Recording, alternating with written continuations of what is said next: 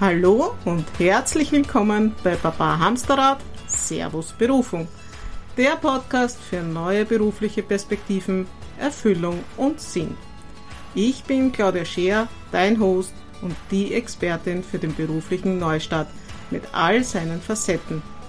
Wenn du gerade merkst, dass du dich in deinem Job nicht mehr wohlfühlst, du beruflich um- oder wieder einsteigen möchtest, dann erfährst du hier alles über berufliche Veränderung, Berufsorientierung und Sinn. Hallo, heute begrüße ich dich zum zweiten Teil der Aufnahme mit Andrea Domenik als Interviewgast und wir sprechen über Bewerbungen, über HR Insights, über äh, Veränderungen und über Mobbing. Und ich wünsche dir äh, sehr viel Spaß und äh, wertvolle Erkenntnisse und Tipps äh, bei dieser Folge. Und falls du die erste Folge, den ersten Teil nicht gehört hast, dann hör dort mal rein, schon zum Aufwärmen und dann viel Spaß. Wie stehst du denn selber äh, zum Thema berufliche Veränderung? Ist das etwas, was du, was dir leicht fällt oder bist du da also, offen, so generell? Also wenn man meinen Lebenslauf anschaut, würden alle sagen, ich bin sehr äh, veränderungswillig. Aber Veränderung ist was, was ich mal anlernen musste. Also ich bin sehr im Sicherheitsdenken und ja, und sehr überlegend im Kopf, äh, mache ich das oder soll ich das machen. Ich habe allerdings schon mehrere Situationen gehabt, wo ich mich verändern musste auch, ja. Von der Firma, die pleite gegangen ist, über einen weltweiten Verkauf äh, des Unternehmens oder Restrukturierung.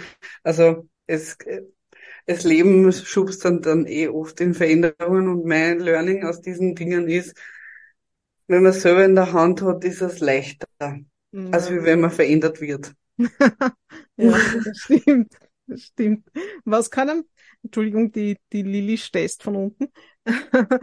Meine Katze. Ähm, mhm. was kann einem denn da helfen, wenn man verändert wird? Also wenn es nicht so ganz freiwillig ist, nach deiner Erfahrung? Ich glaube, also ich, ich habe das Glück gehabt, dass ich mich trotzdem fast immer selber entschieden, also trotzdem selber entschieden habe, nicht fast immer, sondern ich habe dann trotzdem die Entscheidung getroffen letztlich. Ja, ich habe dann halt kein Geld gekriegt und habe es dann entscheiden müssen. Ähm, aber was, wenn man wirklich gekündigt wird, zum Beispiel, was mir noch nicht passiert ist, glaube ich, dass man zuerst dieses Gefühl sich zuwenden muss, weil das von Trauer, Wut alles da ist und meistens versucht man das wegzudrängen und gleich in Aktionismus zu kommen. Mhm. Und aus meiner Sicht ist es wichtig, kurz stehen zu bleiben, zu schauen, was ist da und das, und dann erst zu schauen, okay, was ist der nächste Schritt, was will ich machen? Will ich das Gleiche wieder machen, will ich was anderes wieder machen und sich dafür Zeit geben. Wenn es was anderes ist, das braucht Zeit. Das geht nicht von heute auf morgen. Wenn es ein anderes Unternehmen ist, okay. Schauen, dass man die Bewerbungssachen auf gleich kriegt und dann rausgehen. Vor allem sein Netzwerk motivieren. Das ist mhm. was, was viele unterschätzen. Allen sagen, dass man dann sucht wenn man dann soweit ist. Aber aus meiner Sicht aber wichtig, den Groll abzulegen, weil die größte Gefahr ist sonst im Bewerbungsgespräch schlecht über den letzten Arbeitgeber zu reden und das ist immer schlecht. Also mhm. das hat so einen Touch. Ich habe das schon mal erlebt bei einem Bewerbungsgespräch, habe der Führungskraft in, ins, in die Augen geschaut und habe gewusst, geht das gelaufen. Mhm. mhm. Und es ist ein bisschen, man verwechselt das ähm, mit der Wut ist auch also eine gewisse Dynamik da, nicht? So, mhm. jetzt geh's an und so. Aber das ist nicht die Dynamik, die einen dann weiterbringt, nicht? Weil die, die äh, endet dann in einer Sackgasse oder dass an die Kraft ausgeht oder wie auch immer, nicht? Mhm, so ja. ist das. Ja. Es ist besser, kurz zu schauen, vielleicht auch kurz Urlaub zu machen und dann loszulegen, ja. Ähm, ich glaube nicht, dass äh, ein jahrelanges Sabbatical gut ist. Also das kann hinten losgehen, je nachdem, wie alt man ist und wie die Vorerfahrung ist und in welcher Branche man arbeitet natürlich. Aber kurz wirklich zu sich zu kommen, Kraft zu sammeln und dann und auch wirklich da immer nichts zu tun und dann erst ins Tun zu kommen. Würde ich empfehlen. Mhm. Ähm, was, was waren denn äh, von deinen äh, Interviewgästen so die wichtigsten Tipps in Bezug auf Veränderung? Was haben, haben denn die so dargelassen? Mhm. Unterschiedlich, weil jeder einen unterschiedlichen Zugang zur Veränderung hat. Ich glaube, es ist wichtig für sich selber zu sehen, bin ich jetzt der, eher der Routinemensch oder jemand, der dauernde Veränderung braucht. Weil wenn ich mich vergleiche mit jemandem, der dauernde Veränderung braucht und ich bin's nicht, dann helfen mir diese Tipps auch nicht, weil ich bin's nicht wirklich, ja. Ähm, Veränderung als Chance zu sehen, hilft auf jeden Fall. Also, und als Grundvertrauen, dass alles sich regeln wird. Ja. Also dieses Grundvertrauen aufzubauen ist nicht so einfach, weil man in der Situation ihr denkt, Existenzängste vielleicht da sind, aber ein prinzipielles Grundvertrauen hilft dann im Gespräch zum Beispiel auszustrahlen, also bessere Ausstrahlung auch zu haben, ja, als jemand, der ganz deprimiert dort sitzt. Mhm. Jetzt überspitzt gesagt, ja. Ähm, für Veränderung Zeit sich zu nehmen, sich mit sich selbst zu beschäftigen, was will ich, wo will ich, wo will ich hin mit der Veränderung und machen, nicht stehen bleiben, mhm. losgehen. Ja, und auch nur einen Schritt nach dem anderen. Man muss nicht gleich mehrere auf einmal im Anlauf nehmen, nicht? Genau, und der Weg ist das Ziel. Also oft, wenn man jetzt sich umkrempeln will, hat man immer das Gefühl, man muss ein großes Ziel haben. Und was ich von meinen Gästen mitgenommen habe, ist, dass die am Weg losgehen und es verändert sich dann nochmal. Ja. Nochmal. Ja. Und das kann man oft vorher nicht antizipieren. Ich möchte sagen, vor fünf Jahren hätte ich nicht gedacht, dass ich einen Podcast habe. Ja, genau. Es ist ja nicht nur äh, die Person selbst, die sich verändert. Es ist ja die Welt, die sich rund um, um diese Person verändert, nicht? Und Absolut. Und was auch wichtig ist bei der Veränderung, ist das Umfeld. Mhm. Es wird also das ist was, was meine Gäste immer wieder sagen, ist das Umfeld. Entweder es pusht dich, dass die nicht unterstützen, oder es pusht dich, dass sie dich unterstützen. Und ich wäre Fan von Punkt zwei, ein unterstützendes Umfeld zu, zu suchen. Ja. Zweifel hat man selber genug. Genau. Kritisch ist man eh selber genug. Da wäre schon ganz gut, wenn man ein unterstützendes Umfeld hat. Ne? Ja, ja aber auch das kann sich verändern, nicht? wenn sich die, ähm, wenn dann zum Beispiel unterstützende Kollegen oder so wegfallen, ja, und dann, ähm, ja, dann muss man schauen, dass man es woanders eine, woanders eine Unterstützung findet. Ja, Schnucki. Ja, oder auch bei Leuten, die schon da sind, wo man hin will, wenn man jetzt da wirklich was anderes machen will, dass man schaut, äh, wer macht das schon und kann ich da irgendwie Anschluss finden oder gibt es da irgendein Netzwerktreffen oder was auch immer, irgendwas Unterstützendes, Neues zu finden. Die meisten meiner Podcast-Gäste äh, haben wirklich ein neues Umfeld nach der Veränderung auch. Ja. Man sagt ja nicht, die, man ist sozusagen der Durchschnitt der fünf bis sieben Menschen aus dem Umfeld. Ja, und mhm. das verändert, wenn sich das verändert, dann verändert sich ja der Mensch. Ne?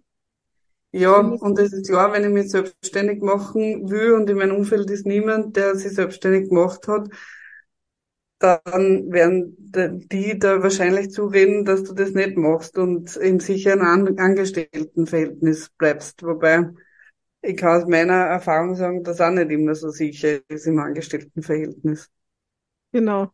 Das, das, das ist, glaube ich, ein ganz wichtiger Satz, dass es nicht immer so sicher ist, weil ja alles Mögliche passiert, nicht? So wie du gesagt hast, nicht? Firmen machen zu, man wird umstrukturiert, was auch immer, äh, ja. äh, gesundheitliche Themen oder so, ja, Mobbing, das ist jetzt schon eine gute Überleitung. Mobbing, genau. ne, da, äh, ist ja auch kein äh, unwichtiges Thema ne, in dem Zusammenhang. Ja, es wird äh, leider nicht thematisiert also zu wenig aus meiner Sicht wird das thematisiert, aber es ist so, dass aus meiner Wahrnehmung Gemobbte meistens die Veränderung machen müssen.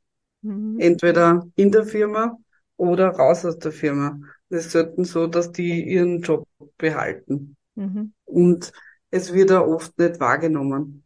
Es ist sehr versteckt, es ist schwer zu beweisen.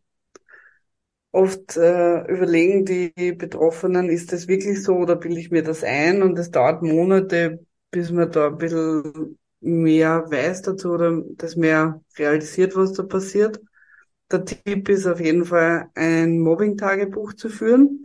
Auch wenn man rechtlich nichts machen will, hat einer meiner Gäste, der Ann Peters, hat erzählt, dass er zwei, über zwei Jahre gemobbt worden ist, aus einer strukturellen Problematik heraus, die schon beim Vorstellungsgespräch klar war, aber er nicht klar war, ähm, nämlich ähm, der Chef über seine Chefs hat ihn eingestellt und nicht seine Chefs. Und ich glaube, der wollte seine Chefs, meine Interpretation, ähm, loshaben und ihn da einsetzen. Und daraufhin wurde er von den beiden gemobbt über zwei Jahre lang.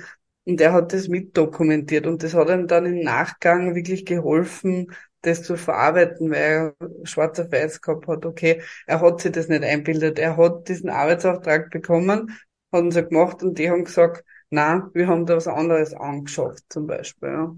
Hm. Ich glaube, das ist auch so eine, ein, eine Krux, dieser Punkt, so sag mal, selber mitzukriegen, dass man gemobbt wird. Ne? Es gibt am Anfang gibt's nur so vereinzelte komische Erlebnisse und, und dann da dahinter sozusagen eine Struktur zu sehen. Ne? Ja, und das ist extrem schambehaftetes Thema. Also erstens glaubt mir selber, irgendwas ist mir dann falsch, wenn man da betroffen ist. Und zweitens ist es ja vom Umfeld so, dass eher die Frage gestellt wird, was ist falsch mit dir, ja. wenn du gemobbt wirst, und nicht, was ist falsch am System. Weil Mobbing ist eigentlich ein strukturelles Thema. Mhm. Und kann dann, wenn es es die nicht mehr gibt auf der Position, den nächsten auf der Position genauso treffen. Ja. Aber wir machen so oft fest, weil wir in der Schulzeit vielleicht Erinnerungen haben an jemanden, der komisch war und der gemobbt worden ist. Aber nur weil jemand komisch ist, legitimiert das nicht zum Mobbing. Ja, ja. Und ähm, man, man muss auch sagen, also so wie du gesagt hast, äh, die Dinge einfach aufzuschreiben, ist, mhm. ist auch wichtig, sozusagen, äh, um den eigenen Selbstzweifel sozusagen da mal auszuhebeln und um dann auch nachher sozusagen diesen Verlauf ähm, nachvollziehen zu können, weil es fängt ja oft klein an und wird dann mitunter immer größer. Ne? Absolut. Und wenn man dann draußen ist aus der Situation, äh, äh, sieht man dann wieder so, ah, war eh nicht so schlimm. Also man relativiert es dann noch mal runter. Und mhm. deswegen denke ich, ist das Aufschreiben ganz wichtig, auch wenn es natürlich schmerzhaft ist, ja. Ja, und es gehört auch aufgearbeitet, ne? Absolut, es ist kein Kavaliersdelikt und es ähm, macht ganz schwere psychische äh, Schäden, muss man sagen. Mhm. Ja, bei den Betroffenen. Ich habe jetzt erst mit einem Psychotherapeuten gesprochen, der gesagt hat, das sind wie Panikzustände, Angstzustände, wenn man da dauernd auf eine Attacke wartet, von denen der mobbt. Ja. Und oft ist, wenn es ein hierarchisches Problem ist, nicht, dann führen oft die Eskalationsstufen. Ja. Wie sollten denn deiner Meinung nach Führungskräfte mit dem Thema Mobbing umgehen? Also prinzipiell ist es wichtig zu wissen, Mobbing kann überall passieren. Also es ist nur die Frage, wie gehe ich damit um? Und als Führungskraft sollte genauso wie bei Konflikten so ein bisschen hellhörig werden, wenn irgendwer da nicht zum Mittagessen eingeladen wird oder so ein bisschen exkludiert wird. Mhm. Und auf diese kleinen Zeichen schauen und es ansprechen. Es hapert oft an dem, das nicht angesprochen wird. Mhm. Ja, ähm, könnt ihr auch was dazu erzählen, aber ja, vielleicht auch anders mal. Ähm, gerne eingeladen. ja, gerne.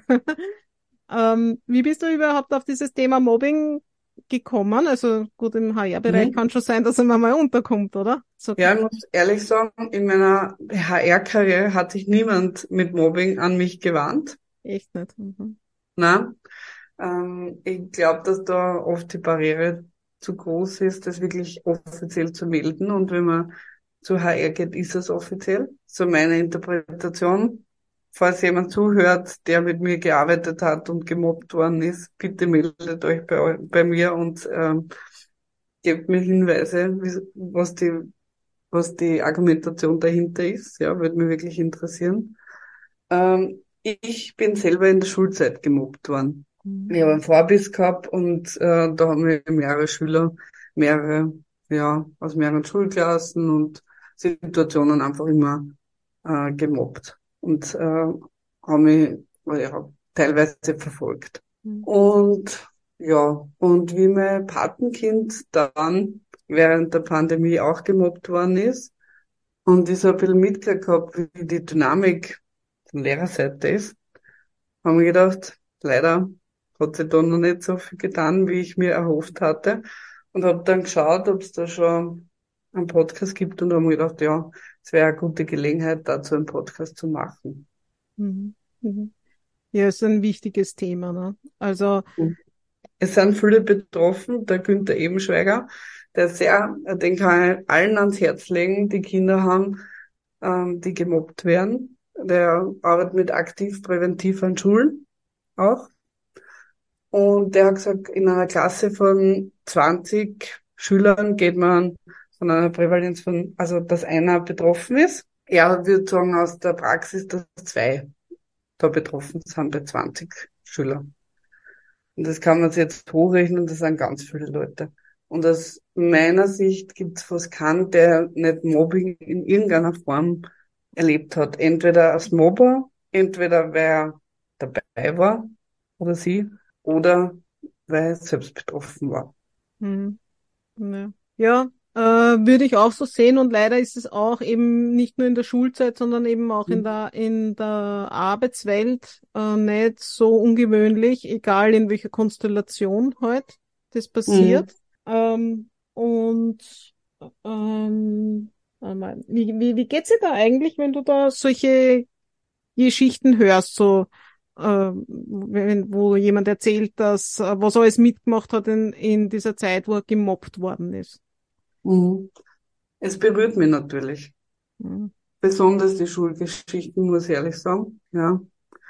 Und da weniger Distanz. Aber ich muss sagen, dass ähm, auch für mich das sehr heilsam war, das irgendwie zu thematisieren, weil ich es lange nicht thematisiert habe und dadurch einfach, ja, weiß nicht, ist wie eine Selbstakzeptanz von selber, wenn man es, wenn man es halt so nicht erwähnt. Und deswegen ist es mir auch wichtig, jetzt zu sagen, dass es so war.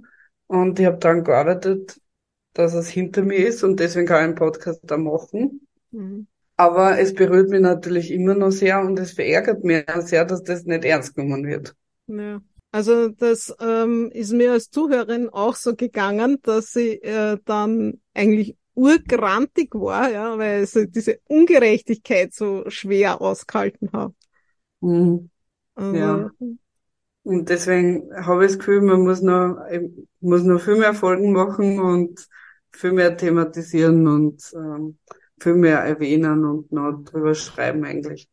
Ja, stimmt. Also es ist echt ein großes Thema. Ähm, ich weiß nicht, ob du das weißt. Ich habe ja äh, eine Masterarbeit geschrieben ähm, über berufliche Veränderung und auch warum, warum sich Menschen beruflich verändern. Ja? Mhm. Und da war einer der Hauptthemen äh, oder Hauptgründe, die da genannt worden sind, da habe ich zehn Leute interviewt und sehr lange Interviews gemacht war äh, das Betriebsklima und da äh, war fast immer das Thema Mobbing, Bossing, was auch immer, von welcher Seite das jetzt auch gekommen ist, ja. Aber mhm. im Großen und Ganzen das Betriebsklima im Sinne, dass da mh, hm, irgendwo was nicht äh, gut gelaufen ist, ne? Ja, wundert mich nicht. Ja. Ähm, ich muss auch sagen, viele meiner Lebenswege-Gäste wurden auch gemobbt. Ja. Wir reden dann drüber, weil es aufkommt, nachdem ich zwei Podcasts habe und man dann über das redet. Aber natürlich finde ich für Lebenswege viel mehr Gäste, weil die Leute lieber über positive Dinge sprechen. Mhm. Wobei bei Lebenswege auch gern äh, Wege beleuchten würde, wo der Weg noch nicht ausgegangen ist, wo man mittendrin ist oder einmal was schief gegangen ist. Ja, ich glaube, mhm. dass man viel mehr generell alles, also für alles offen sein sollte, ja. Und mhm. nicht nur immer es ist alles äh, zuckerrosa und alles toll, so wie es halt in Instagram ist, ja. Ja. Aber keiner sagt die schlechten Seiten auf Instagram, ja. Ja. Aber ich denke, gerade aus diesen Zeiten kann man ganz viel lernen und schöpfen. Habe ich eh schon gesagt, aber ich wiederhole es nochmal. Ja, das ist ja wichtig, ne? Also du, du hast ja auch manchmal Gäste, die ja wiederkommen, ne? Also dieser junge Mann da, der mit dem, der, der erst eine Operation gehabt hat und von Holland und nach Mhm. Holland oder so weit, äh, der ist ja dann mal wiedergekommen, nicht? Und Ja. genau, Max oder so. Max, Max. oder? Ja, Der genau. Max, ja. Und ähm, ähm, ich finde halt, äh, bei, bei ihm sieht man dann einfach gut, äh, dass nicht immer alles so happy peppy geht, sondern es geht dann auch mal was schief und dann hat er halt ja die Situation genommen und was draus gemacht und so weiter gemacht, ja. Genau, so ist es. Ja, Und ich glaube, dass wir da schon nur als Gesellschaft mehr davon lernen können. Wenn ich heute was ins Sand setze, dann kann ich morgen was Neues machen und das kann auch Erfolg sein. Ja. ja. Da muss man sagen, da bietet unsere Gesellschaft momentan ja auch viele Möglichkeiten. Ne? Also auch aus der eigenen Kraft heraus äh, eine Idee umzusetzen oder ein Projekt umzusetzen oder sonst irgendwas zu verändern, wo man früher auf viel ähm, viel mehr außen angewiesen war. Nicht? Heute kann jeder ein Buch schreiben. Ne? Ja, Man absolut. braucht keinen Verlag mehr, also und wer was zu sagen hat, tut das. Genau. Gleiches mit Podcasten. Braucht Ja. keine Radiostation, man kann es selber machen. Ja. Genau. Also da gibt schon viele Möglichkeiten. Ähm, welche Tipps würdest du denn gegen, äh, geben bezüglich Mobbing? Mhm. Sprechen drüber, Mhm. aber nur mit Leuten, die an wohlgesonnen sind. Also nicht irgendwen, der es dann relativiert. Also Ja. Mhm. am besten mit jemandem, der sich auskennt. Hilfe holen. Ja. So, ich denke, ganz am Anfang gibt's noch eine Chance, mit neuen Verhalten was zu tun. Mhm. Dass man, ja, weil es ist so einfach gesagt, lass dir das nicht gefallen.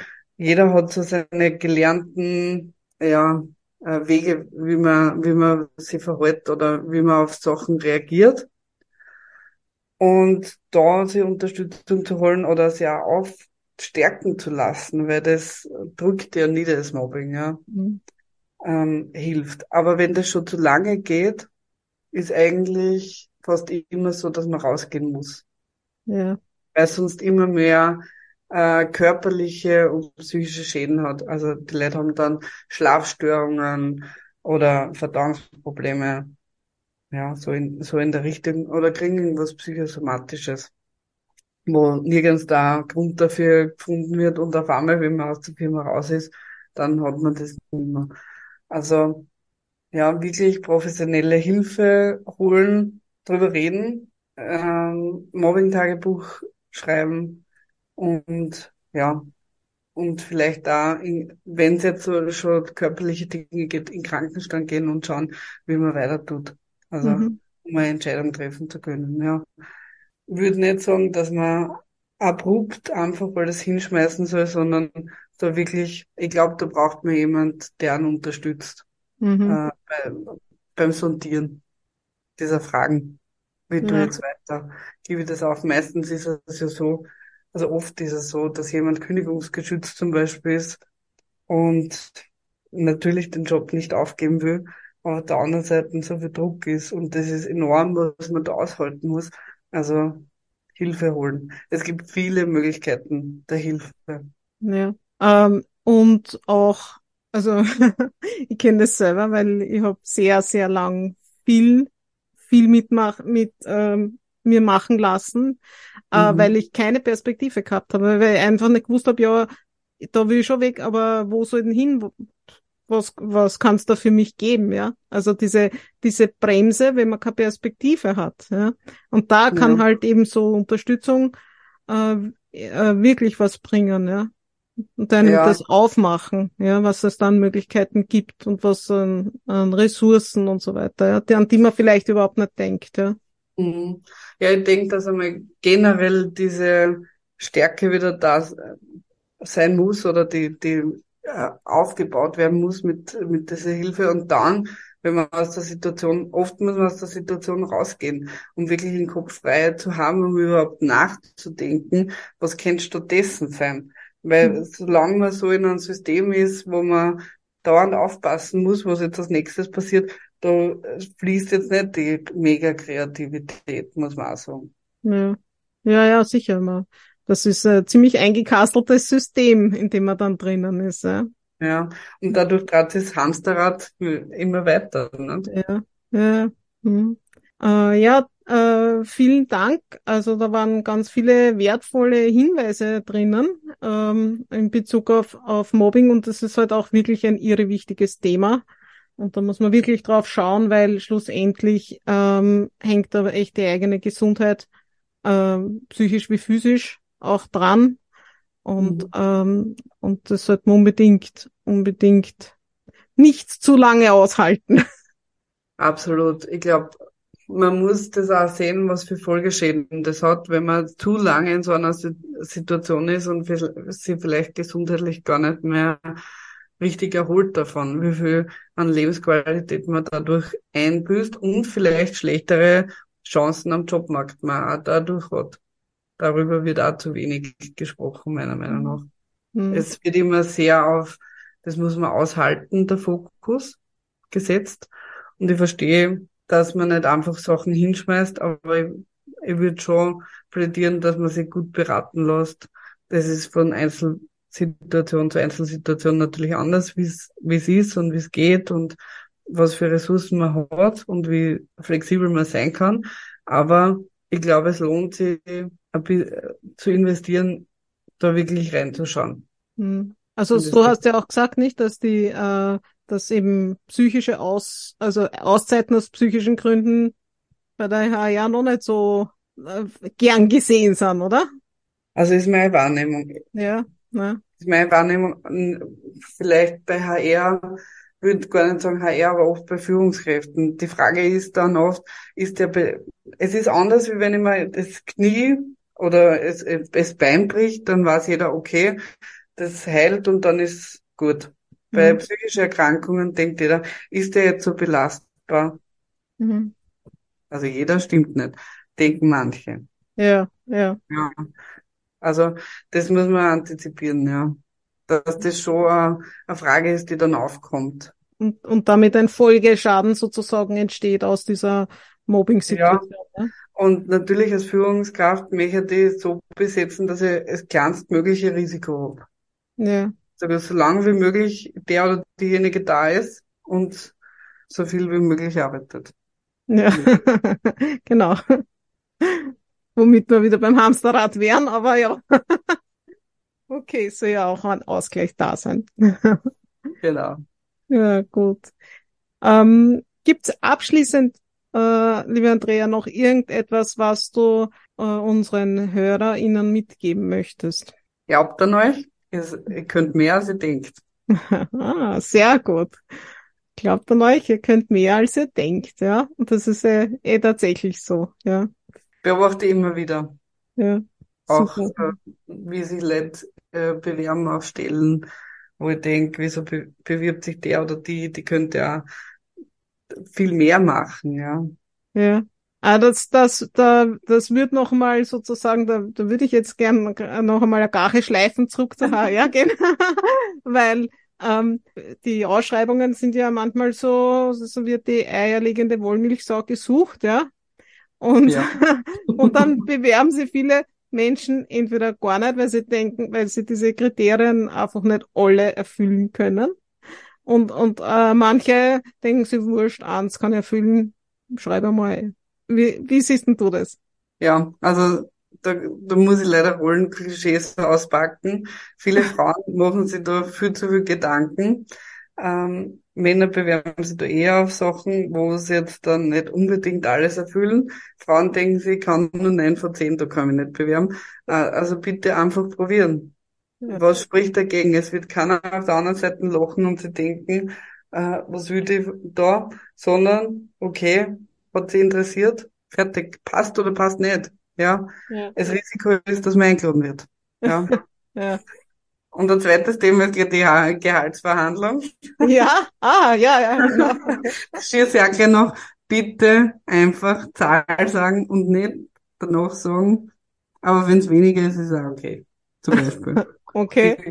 Einfach Zahl sagen, Stille aushalten. okay. Und äh, da, da streiten sich ja auch die Meinungen zwischen Zahl sagen und äh, Zahlenraum sagen, also quasi so Raum, ja, Spanne. ist gut. Eine Spanne sagen und man muss ja immer die Benefits mit einkalkulieren. Also Mhm. man muss, wenn wenn es jetzt weniger ist, kann man ja sagen, okay, gibt's ein Klimaticket zum Beispiel. Ja, Ja, ähm, kann netto besser sein als 100 Euro brutto mehr, nicht? ja, natürlich. Allein schon wegen der Steuer, nicht? Natürlich, ja. Extra leicht rechenbares Beispiel genommen. Ja, Ja, also ich würde schon sagen eine Spanne, aber mir geht's mehr darum, dazu zu stehen, was man fordert. Mhm. Ja. Und sehr bewusst sein, was, was ist der Wert. Und äh, wenn ich noch mal Eigenwerbung machen darf, die Martina Ernst von Salary Negotiations war bei mir im Podcast und hat da etliche Tipps gegeben. Wir nehmen jetzt auch noch eine Nachfolge Folge auf, weil es so gute Resonanz gegeben hat. Also aufschlauen und einfach dazu stehen. Passt gut. Da würde ich gern wissen, wenn, wenn jemand, also hast du schon mal erlebt, dass jemand, sagen wir, eine, eine Zahl genannt hat, was er sich gehaltsmäßig vorstellt und dass das der Grund war, dass es gescheitert ist? Ja, gibt's natürlich auch. Okay. Wenn es zu weit, also man muss sich natürlich schon überlegen, was der Markt hergibt, ja. Wenn es zu utopisch ist, dann wird's nichts. Und ist sich aber auch das, wenn jemand das fordert und es ist so weit entfernt, auch legitim. Äh, da kann man drüber reden. Also von HR-Sicht würde ich dann sagen, das ist so weit entfernt. Aus meiner Sicht ist es meistens ein Knackpunkt, weil wieso sollte jemand viel weniger verdienen? Da muss schon die Lebenssituation sich verändert haben, wenn, wenn man sie verändert, nicht? Mhm. Ja. Und sonst ist es halt nicht das richtige Unternehmen für einen. Und dann muss man weitersuchen, weil was blöd ist, ist, wenn man das dann macht und dann nach drei Monaten sagt, ich hätte gern mehr Geld. Das Ja. bringt nichts. Mhm. Ja, es bringt beide Seiten nichts. Und das, der größte Ko- Kostenfaktor ist, glaube ich, auch, wenn man in HR jemand einstellt und der bleibt ein halbes Jahr. Ja. Weil man dann wieder suchen muss und die ganzen Onboarding-Kosten hatte. Also Ja. es ist für beide Seiten viel gescheiter, offener über solche Themen zu reden. Mhm. Was möglich ist und was nicht. Und wenn es ein bisschen ein Unterschied ist, ja, dann ist es kein Break-It, ja. Wenn ich jetzt da 2500 sage und es sind nur 2000 drinnen, dann ist es kein Break-It aus meiner Sicht, ja. Dann redet man drüber. Ja. Aber wenn ich statt äh, die 2000, 3000 oder 3500 haben will, dann ist es schon ein Break-It, nicht?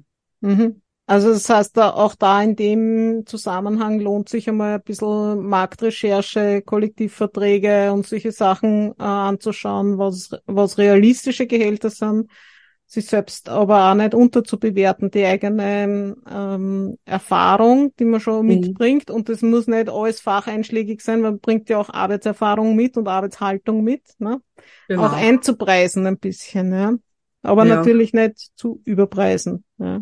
Ja, Und diese, diese Angaben, die im Inserat stehen, sind ja immer nur die Mindestsätze. ja. Das ist eine der Fragen, die die Martina Ernst tatsächlich schon geschickt hat, äh, wie man, wie man damit umgeht, was da drin steht, ja. Ähm, wie man davon was ablesen kann. Ja, weil ich merke in meinem Umfeld, die sich nicht damit beschäftigen, dass die oft ganz traurig sind, wenn im Inserat die, der Kollektivvertrag drin steht. Mhm. Wenn ich Ja. aber in der Pharmaindustrie äh, Ausschreibung mache und da steht Kollektivvertrag drinnen, dann kann ich jedem sagen, das wird nicht das sein, was zahlt wird. Ja. Aber auch in anderen Branchen, ne? Natürlich, ja. Ja. Ja. Natürlich, ja. Also man sollte, sollte sich einfach schlau machen und äh, dann das fordern, was man gern hätte. Ja. Mhm. Es ist ja immer ein bisschen die Frage, was sind meine Fixkosten, ne? Ja. Das muss ja noch ausgehen, ja, richtig. Sollte man nicht unbedacht lassen. Ja, stimmt. So ein bisschen kalkulieren vorher wäre nicht schlecht, gell? Absolut. Okay. Du, ähm, dann, dann fasse ich jetzt nochmal zusammen. Äh, mutig sein. Was war da? Ja. Äh, da mutig sein, ähm, Losgehen. losgehen, genau, losgehen. Mhm. Ähm, sich äh, gehaltsmäßig nicht drücken zu lassen, sondern es aussprechen und schweigen, oder? Ja, und also ein bisschen flexibel zu sein, zu schauen, was ist das Gesamtpaket. Gibt's Ja. Essenszuschüsse, gibt's, äh, was, gibt's einen Bonus, was, gibt's ein Auto, was gibt's für die Position? Ja. Also Fairness von beiden Seiten eigentlich, ne? Ja, ich sagen, die, die meisten Unternehmen arbeiten auch schon mit Gehaltsbänder, so dass das ähm, äh, eine gute Strategie hat. Ja, Ja. natürlich ganz aufgrund der Dinge, historisch gewachsene Dinge oft, äh, ist es nicht immer auf einem Level, aber normalerweise schaut man, dass man nicht einen Kollegen viel mehr zahlt wie einen anderen, wenn die, wenn der relevante Arbeitserfahrung haben, eine gleiche und die gleichen Job haben, ja. Weil Mhm. das produziert ja nur für alle Seiten Unmut. Und das will ja auch keiner. Ja. Ja, es ist ein, ein ganz, ganz spannendes Thema. Da habe ich heute reingehört in einen, einen Podcast, den du da empfohlen hast, mal das, ähm, wie, wie hat das? Nein, nicht Campfire. Ähm, irgendwas mit, ah, ich weiß schon, New Pay. Mhm. New Pay, genau. Ja. Ja. Sehr, sehr, sehr spannend. Okay. Gut, äh, liebe Andrea, ähm, vielen, vielen Dank, dass du hier warst und äh, dass du uns dein äh, Know-how und dein äh, in, internen HR-Erfahrungen äh, zur Verfügung gestellt hast. Ich glaube, da hast du vielen äh, Menschen und speziell auch Frauen geholfen, sich da ein bisschen zurechtzufinden in dieser Situation, wo sie sich beruflich verändern möchten und auch wertvolle Bewerbungstipps gegeben. Und äh, ich kann auch nur empfehlen, den Lebenswege-Podcast und, und diesen äh, Mobbing ist kein Kavaliersdelikt-Podcast zu hören. Es sind wahnsinnig inspirierende Geschichten dabei und ähm, auch sehr interessante Menschen von eben äh, sozialen Themen, anges die angesprochen werden, von Tabuthemen, die angesprochen werden, von Prominenten, die, äh, Eva Klawischnik zum Beispiel war da vor kurzem, gell, vor einiger Zeit jetzt die Verena Schneider im, ne? Genau. Also ähm, es ist äh, wirklich, es sind wirklich auch sehr spannende Podcasts, kann ich auch kann auch nur empfehlen, habe ich auch jede Woche auf den Ohren. Danke, das freut mich, wenn du es reinhörst. Und äh, den, danke für die Einladung und allen ZuhörerInnen, falls es noch Fragen gibt, ähm, kontaktiert mich gerne. Ja, wir werden natürlich alles verlinken in den Shownotes, ja. Und äh, ja, bitte, sehr, werden natürlich sehr gerne annehmen, wenn noch was ist. Vielen Dank fürs Kommen, Andrea.